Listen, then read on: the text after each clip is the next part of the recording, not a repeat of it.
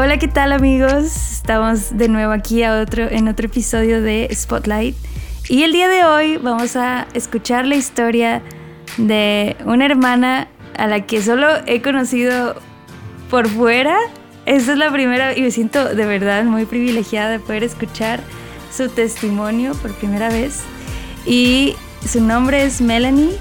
Ella ahorita les va a contar un poquito más de, de su vida. Pero primero que nada quiero darte las gracias por, por darnos esta oportunidad de escuchar tu testimonio. Gracias por, por la generosidad de tu corazón para abrirte con nosotros. Y pues, ¿qué tal? ¿Cómo estás? Hola, gracias a ti, Selena, por invitarme. Yo también me siento muy honrada. Ah.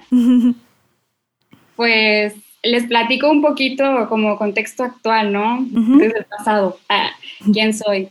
Este, pues sí, me llamo Melanie Terrazas, tengo 23 años, soy de Monterrey, Nuevo León. Y pues egresé de la carrera de Ingeniería Industrial y de Sistemas y pues ahorita me encuentro laborando en una industria de alimentos, pero no trabajo directamente con alimentos, sino que es más tipo proyectos y así. Y vas a estado. Ah, muchas gracias. Nos vemos en el próximo episodio. no te creas. Órale, no sabía. Qué padre. Solo sabía que eras ingeniera, pero no en qué. qué bien. ¿Y qué tal? ¿Cómo, cómo ha sido tu vida? ¿Cómo? Yo solo conozco. Yo me acuerdo que te conocí en una asamblea de MSU. Y ya, eso es todo lo que sé. o sea, de no conozco el antes, nunca he escuchado tu testimonio, pero sí me intriga un poco quién era Melanie antes de estar en MSU ah, o antes de conocer a Dios.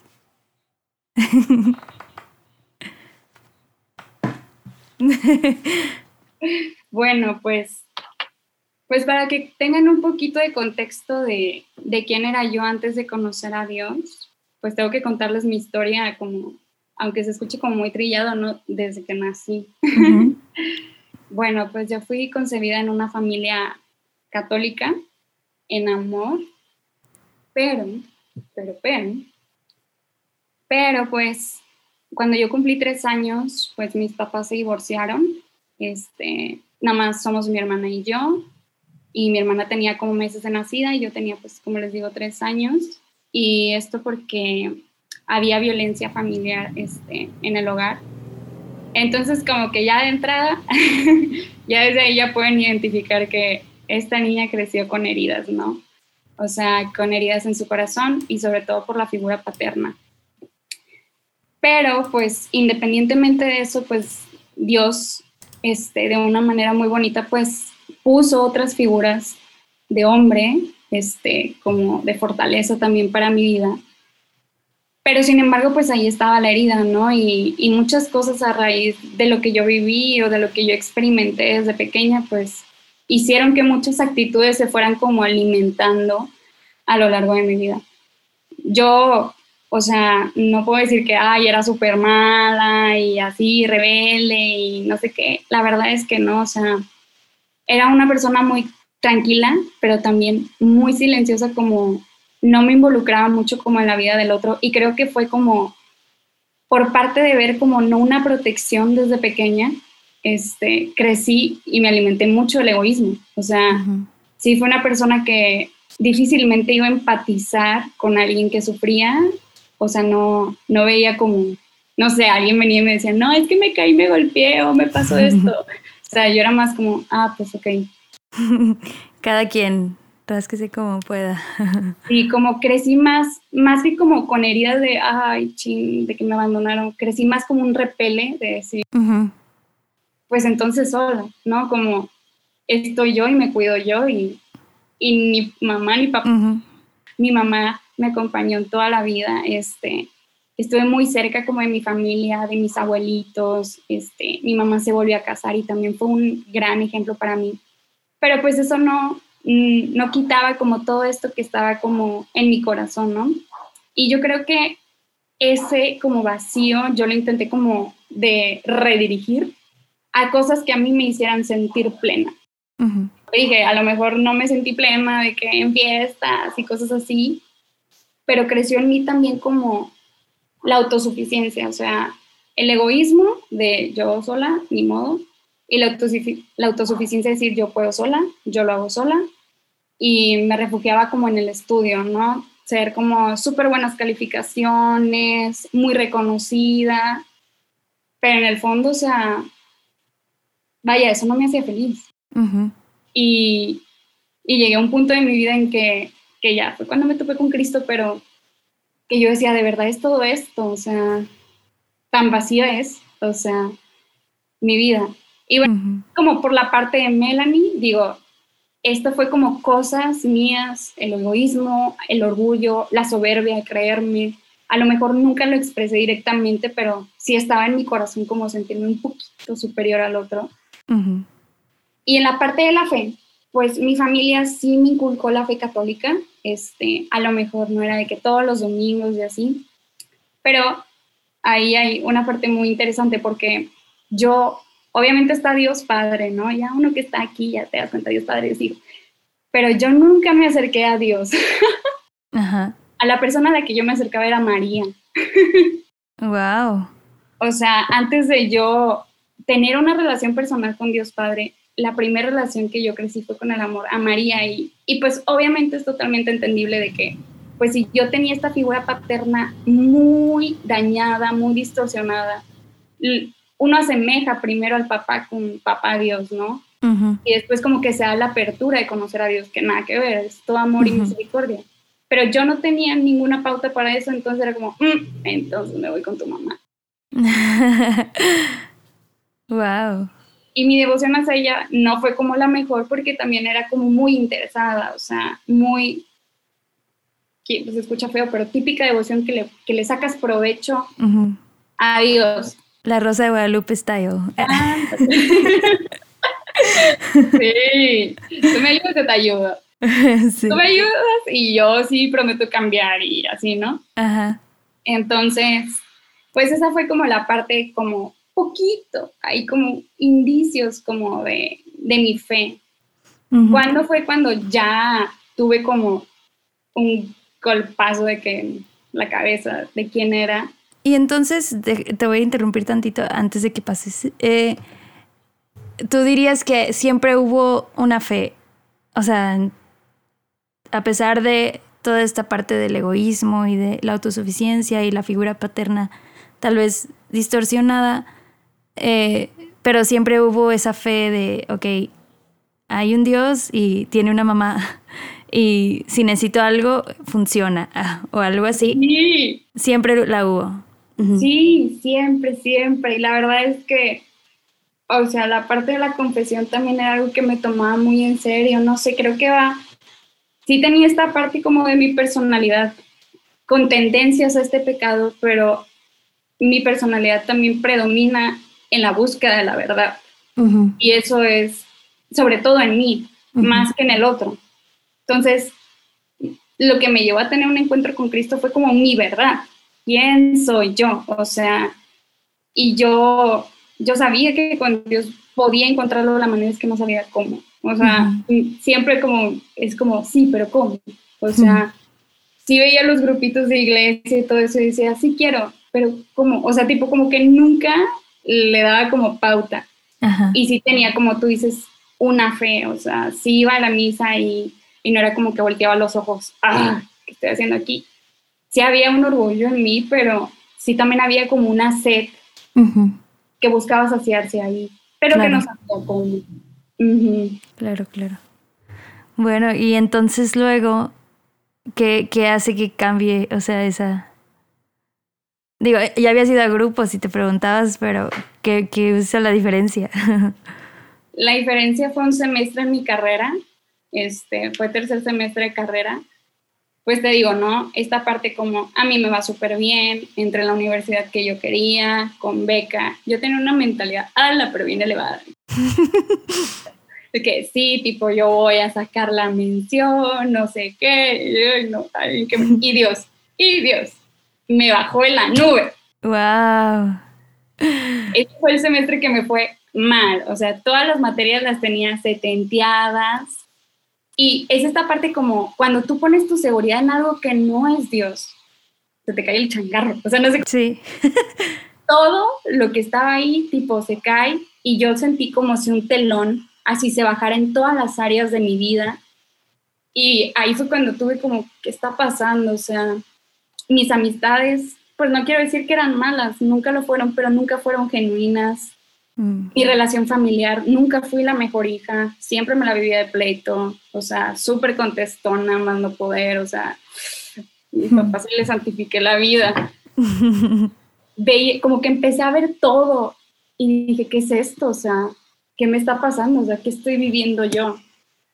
Y en ese semestre, obviamente Dios tenía un plan perfecto y, me invitó a un retiro.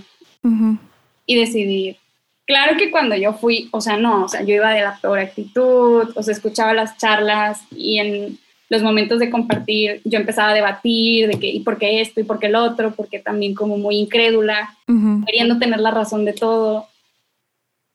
Pero en el momento en el que yo creo que ahí fue cuando ya me partí, fue en la una hora santa. Es súper chistoso porque o sea, el alma, no sé, yo veo cómo el alma reconoce a Dios sin saber qué rol. Porque yo jamás había ido a una hora santa. Wow. De 18 años de mi vida y nunca me había parado al frente de una Eucaristía expuesta. Ah, Pero ahí fue cuando yo dije, Él es Dios. Y qué miserable soy. Wow, wow. Sí, el alma se enfrenta a la verdad y ya. Sí, te topas. Sin entendimientos, sin necesidad, ¿no? No, nadie te explica, no, no te dijeron, mira, Melanie, él es Dios, está aquí en la Eucaristía por esto, por... No, es como lo ves y lo sabes y te golpea tan fuerte y sobre todo en tu interior porque creo que Dios te permite verte cuando estás cara a cara con Él y dices, ¡ala, qué horror! El contraste, ¿no? Es inevitable ahí, ante tanta bondad. sí.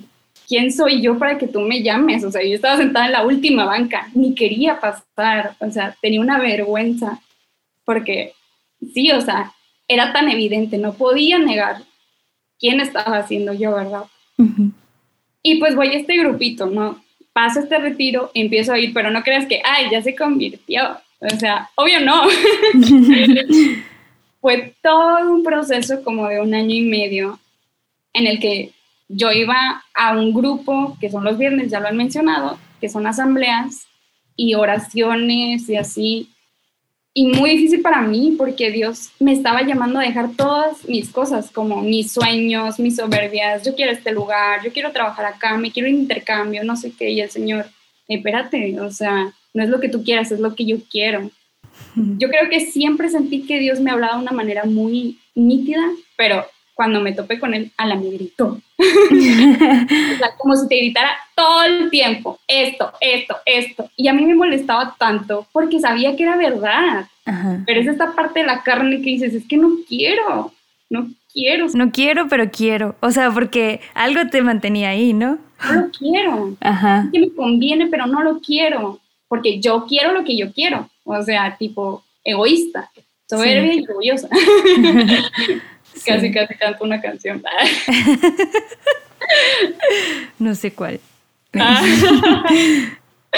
este, y fue hasta mayo del 2017. Ponle que yo me topé con Dios en octubre del 2015, fue en mayo.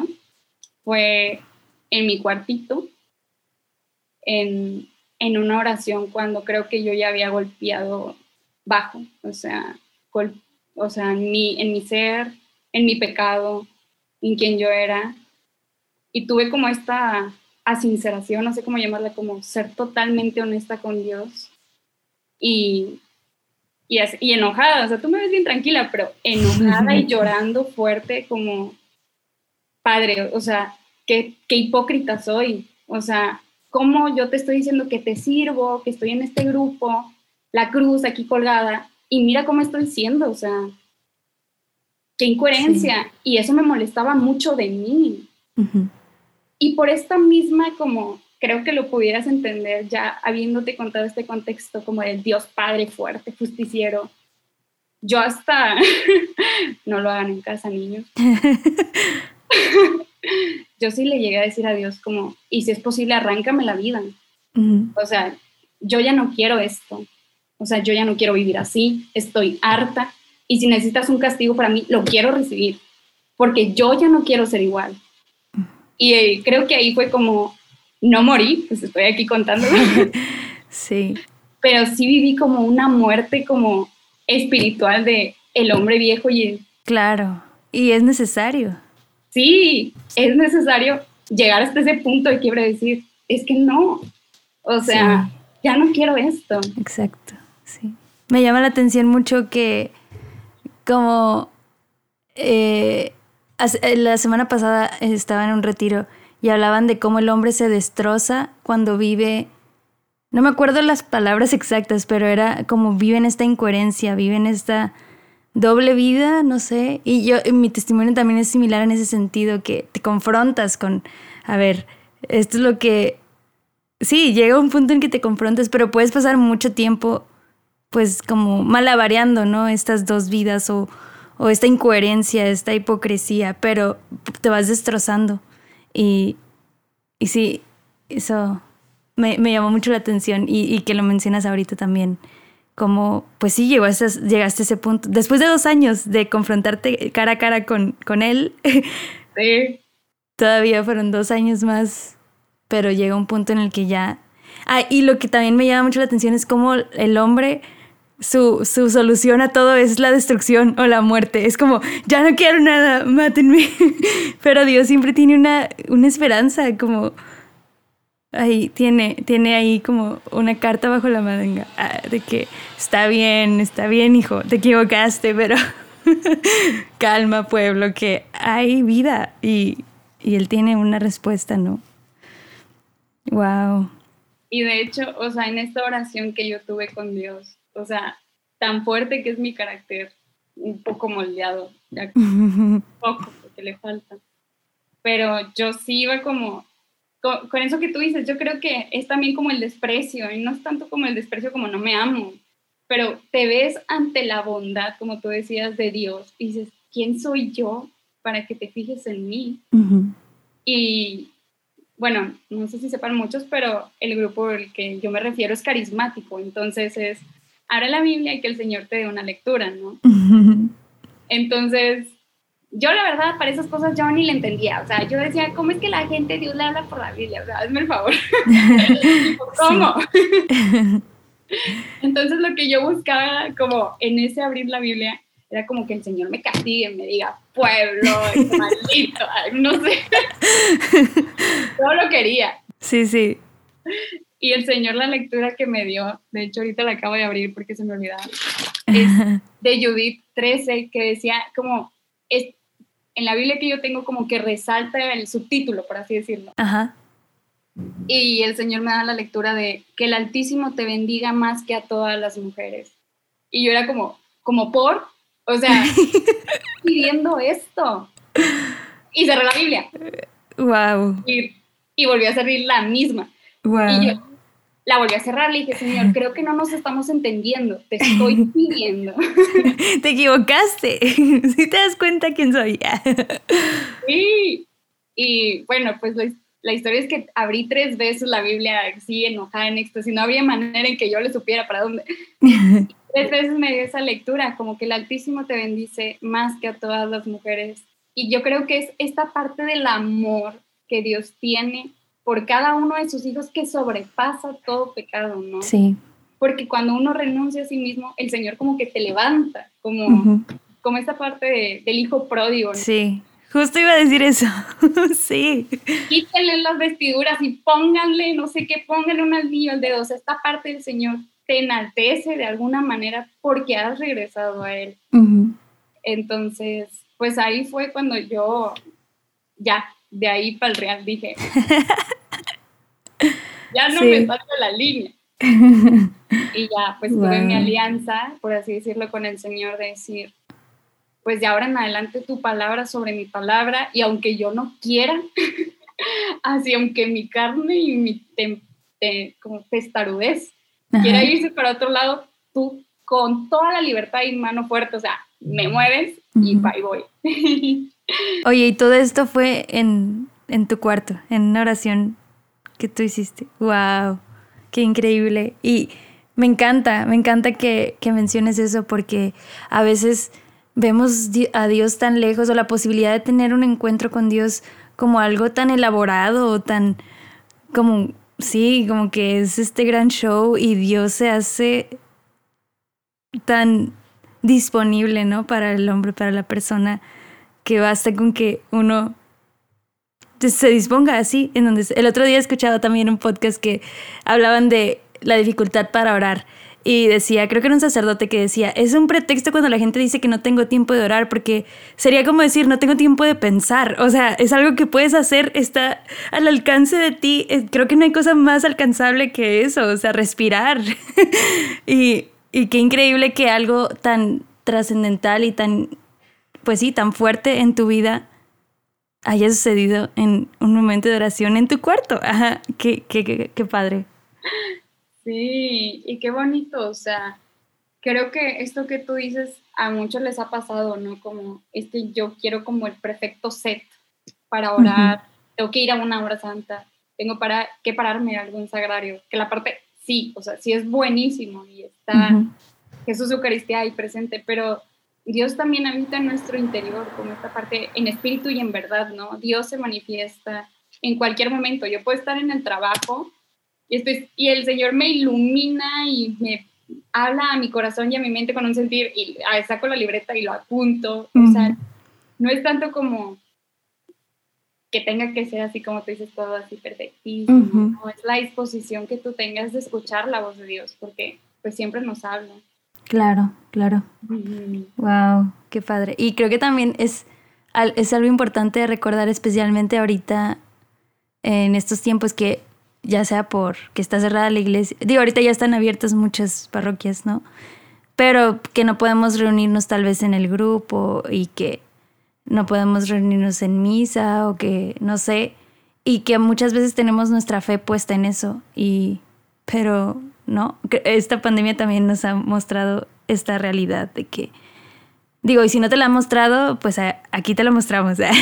Dios vive en tu corazón y está al alcance de un pensamiento, está al alcance de tu disposición.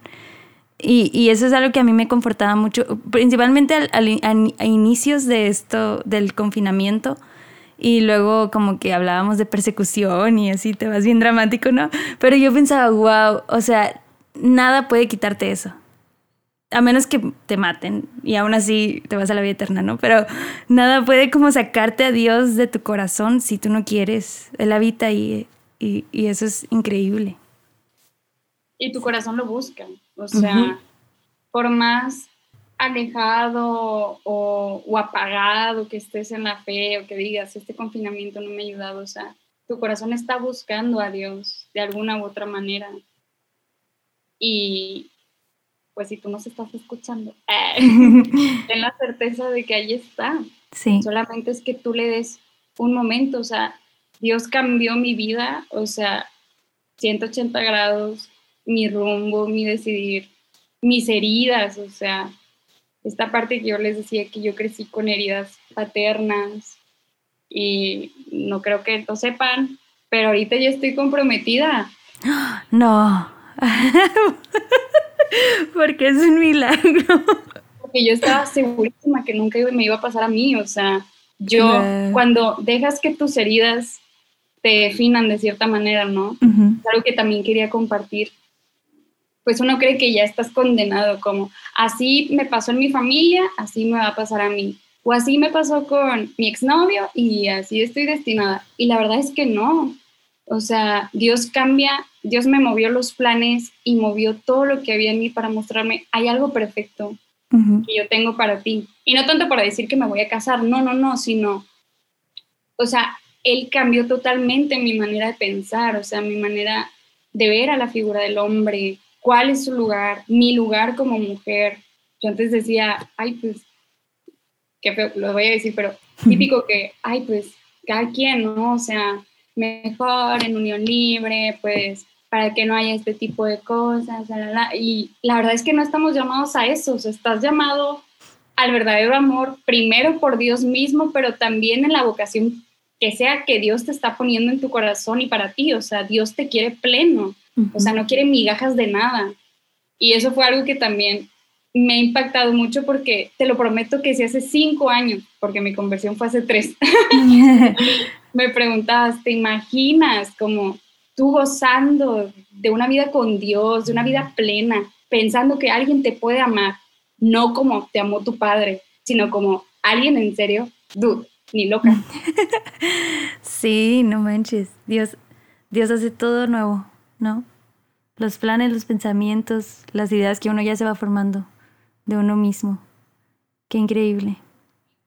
Sí, claro, exacto. Sí, sí, se lo permitimos. Siempre es, siempre es una, siempre está a nuestro alcance de darle, darle entrada, el respeta. Oye, ¿y, ¿y qué dirías tú que fue como, eh, o sea, después de este momento intenso de oración, cómo se vio reflejado en tu vida o cómo lo viste tú ese, cómo se expresó ya esa, esa nueva vida. O sea, si, eh, si en esa noche murió Melanie de, del pasado, no sé, al otro día qué, no sé, a ver, cuéntanos. Pues, o sea, yo creo que en la vida de todo cristiano que tiene un encuentro con Cristo, cuando se encuentra con el amor de Dios, como que, como que algo se inflama así desbordantemente se le conoce como la etapa del enamoramiento. Entonces, porque yo estaba tan decidida a renunciar a mis pecados y a todo lo que estaba haciendo en mi vida, pues yo tomé como la decisión de ir misa diaria un mes. Wow. Dije, quiero ir a misa todos los días, quiero ir al sagrario, quiero orar, empecé a leer el Evangelio todos los días, como esta parte como súper motivada, ¿no? De que encontré un tesoro, lo quiero. Qué padre. Sí, y tener hermanas en la fe también me ayudó mucho, como no vivir esto sola, sino tener, yo sí agradezco mucho a Dios que hubiera mujeres a mi lado que me dijeran cómo, porque pues en primera instancia esta lectura que me dio el Señor, en ese momento que tuve, pues no lo entendí. Simplemente me sentía acogida, pero no sabía. Tuve que pasar como por un discernimiento con otras mujeres para decirme, Melanie, pero lo que el Señor te está diciendo es esto, o sea, velo y abrázalo y vívelo, ¿no? Y ya de ahí fue como un soltar, soltar mis planes, mis proyectos, que yo quería esto, que yo quería el otro, y dejar que Dios me guiara. La verdad es que Dios también como que se aprovechó. pues sí, aprovechó la entrada que diste ya. De aquí soy. yo no, yo no sabía mucho en cuestiones teológicas, doctrinales, ni el rosario, ni los evangelistas, ni nada, ¿ok? Y en seis meses, desde que le dije que sí, el Señor me llamó a estar al frente de un grupo como de 60 personas, 50, 60, yo sin tener nada de conocimiento pero nada más por esa docilidad de corazón que le dejé a Dios, que usara en mí como él de ahí se basó como para seguirme transformando. Yo creo que el Señor es como en la batalla te entreno. sí. sí. yo creo que el, el, único requisito es esa disposición, ¿no? Lo demás, yo te lo doy, yo no sé, como es gracia, pues ya. Él, él se las ingenia para prepararnos. Wow, qué padre, Melanie, qué padre. Y bueno, ahorita después de tres años, bueno, fueron tres años de ese momento, dirías tú, o de que empezaste a... Fue mayo del 2017, ponle que mayo del 2020 y ahorita es como tres años y medio de caminar con Cristo. Wow, wow. Llevo mucho. Padre.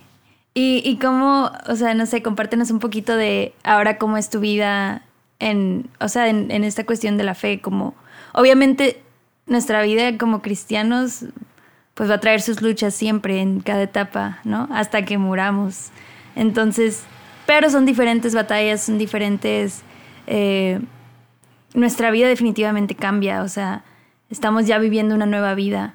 Entonces me gustaría escuchar un poquito de, de para ver el contraste también de ahora, cómo, cómo vive Melanie eh, esta relación con Dios, cómo, y pues sí, no necesariamente que nos digas tus luchas, ¿verdad? Pero sí como a lo mejor creo que puede ayudarnos también a alguien que tal vez ya, ya pasó por ese momento intenso, pero ahora qué, ahora qué, ¿cómo seguimos adelante?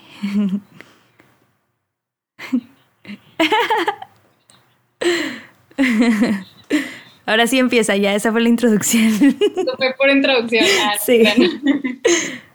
Este, pues mira, o sea, partiendo del hecho de que la conversión, sí hay un culmen como tu pico de conversión, pero un cristiano no se debe de quedar ahí. O sea, un cristiano, yo hablé de una muerte, pero a partir de ahí, más que decir que he tenido varias muertes, he tenido muchas, muchísimas renovaciones. Mm.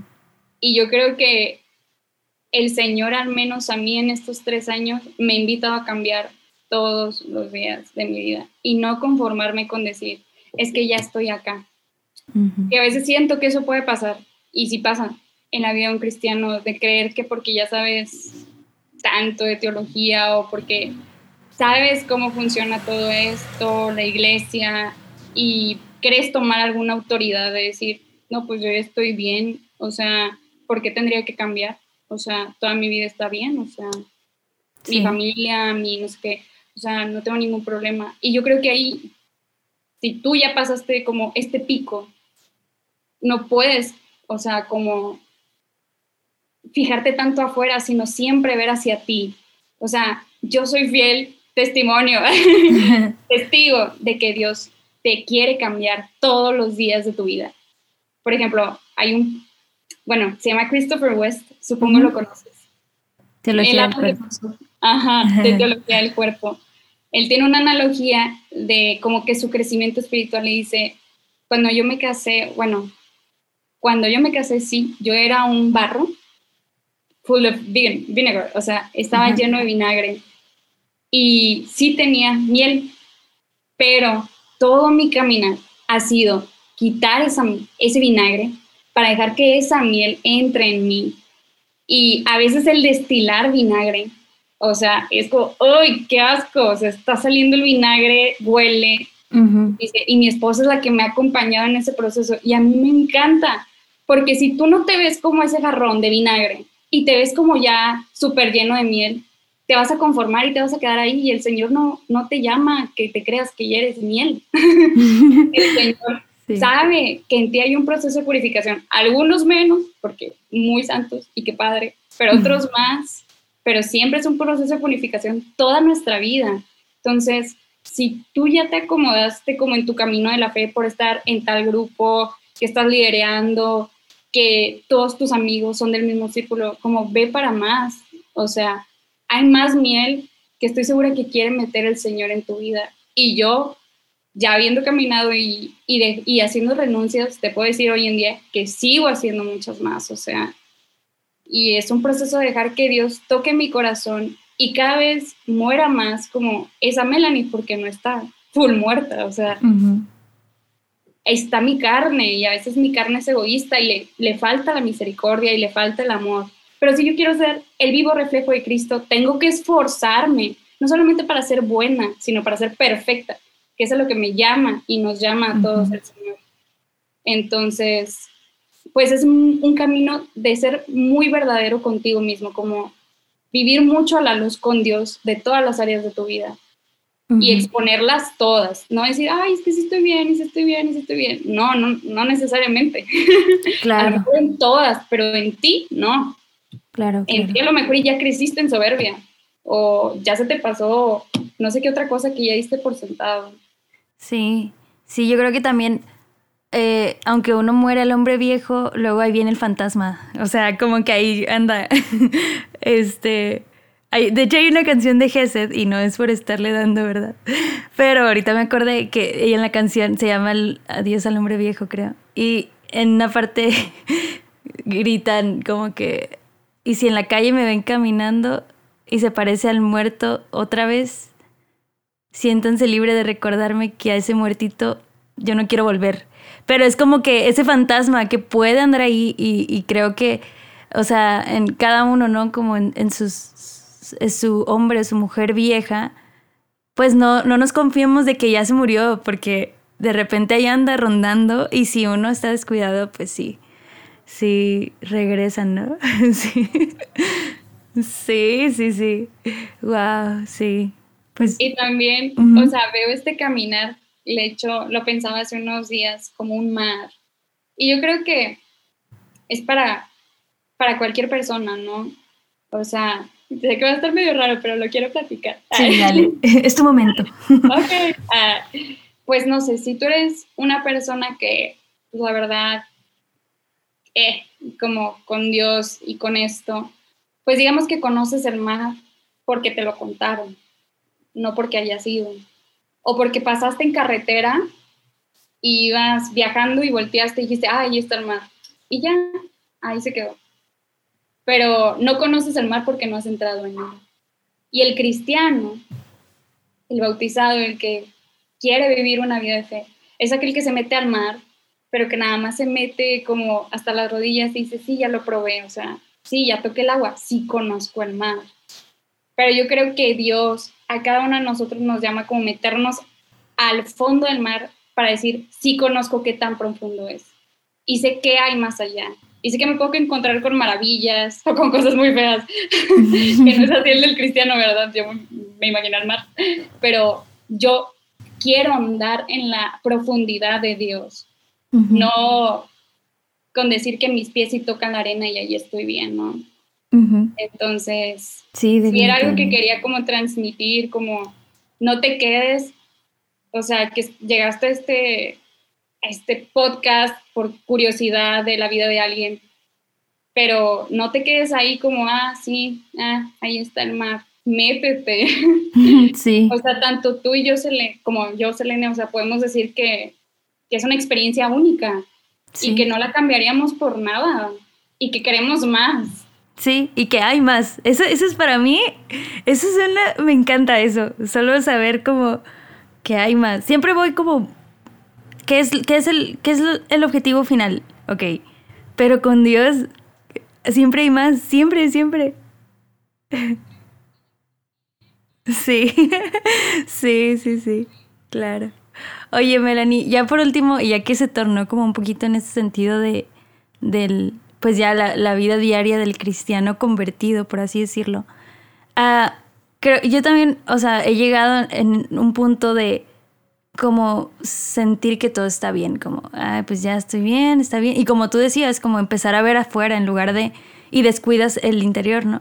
Entonces, tal vez así, muy prácticamente, algo que, que tú recomiendes o que a ti te haya servido en esos momentos en los que uno puede creer o caer en ese pues estancamiento espiritual y no tanto de que ya no creo, ¿no? Sino más bien como parece que todo está bien y bueno, ese es un indicio de que probablemente estás, estás, estás estancado, ¿no? Entonces, ¿tú qué? Una recomendación, un tip o algo que a ti te haya servido que puedas compartirnos. Yo creo que a lo que yo lucho mucho o algo que me gusta mucho es la confrontación. O sea, creo que ha sido como parte de mi, de mi conversión, como el siempre mostrarme en la verdad y poner todo, todo bajo los pies de Dios y dejar que Él me diga qué está pasando. O sea, puede ser la cosita más X, como, ay, me enojé con mi mamá y, ah, X. O, ay, no quiero hablar con esta hermana, porque, ah, ahí hay algo, en la cosita más X. O sea, el querer ignorar, la, ay, no quiero hablar con ella porque no tengo ganas ahí hay una falta de misericordia. o sea, en todo hay un crecimiento. Y no digo que tampoco tengas como lámparas de escrupulosidad hacia ti para ver que siempre estás mal. No, no, no. Pero yo creo que es poner mucho tu vida a la luz de Dios todos los días. Así como se recomienda que, que hagamos un examen de conciencia todos los días a la luz como de nuestra vida interior.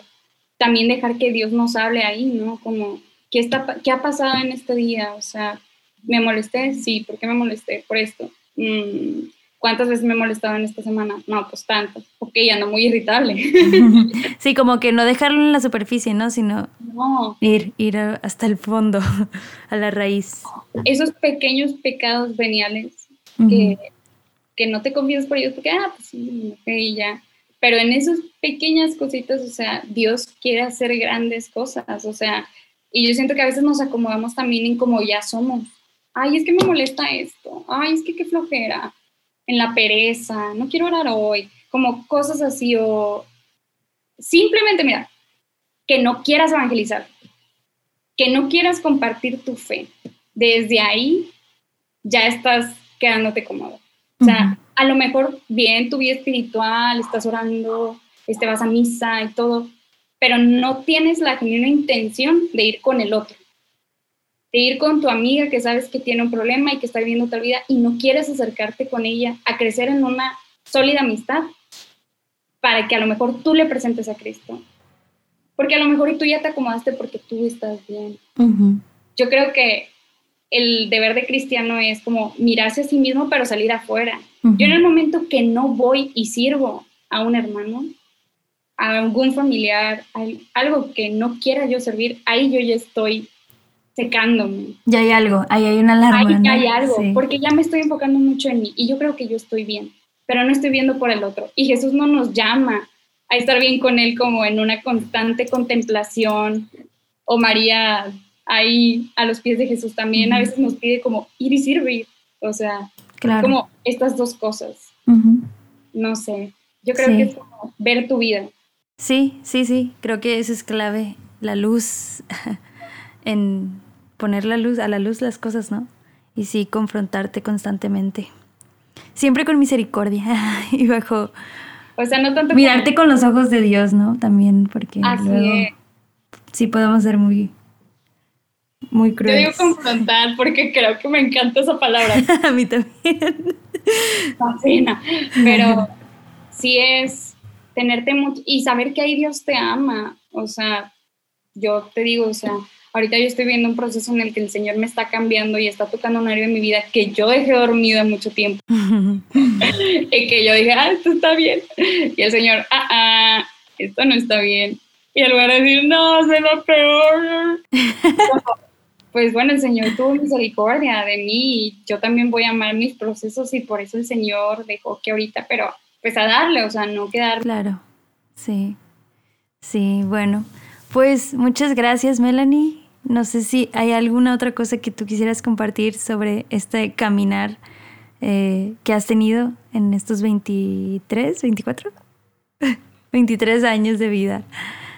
Es como keep going. O sea, keep going síguete metiendo al mar. sí. Y, sí, busca también como que haya alguien que, te pueda decir cómo eres. sí. Y no sé, busca personas que te inspiren. Bueno, a mí como que me inspiran mucho las personas sencillas de corazón. Yo siento que es de las virtudes más difíciles de alcanzar. La humildad y la sencillez, el no querer ser reconocido. Eso a mí me encanta me atrae mucho. Y las personas que son así son las que yo tomo de mayor ejemplo. Y con ellas voy para que me digan, porque sé que en ellas hay mucha verdad. Como busca personas que, también te busquen ayudar a ti en tu crecimiento. Y sigue. Sí. Sigue. Adentro, adelante. Me suena un canto.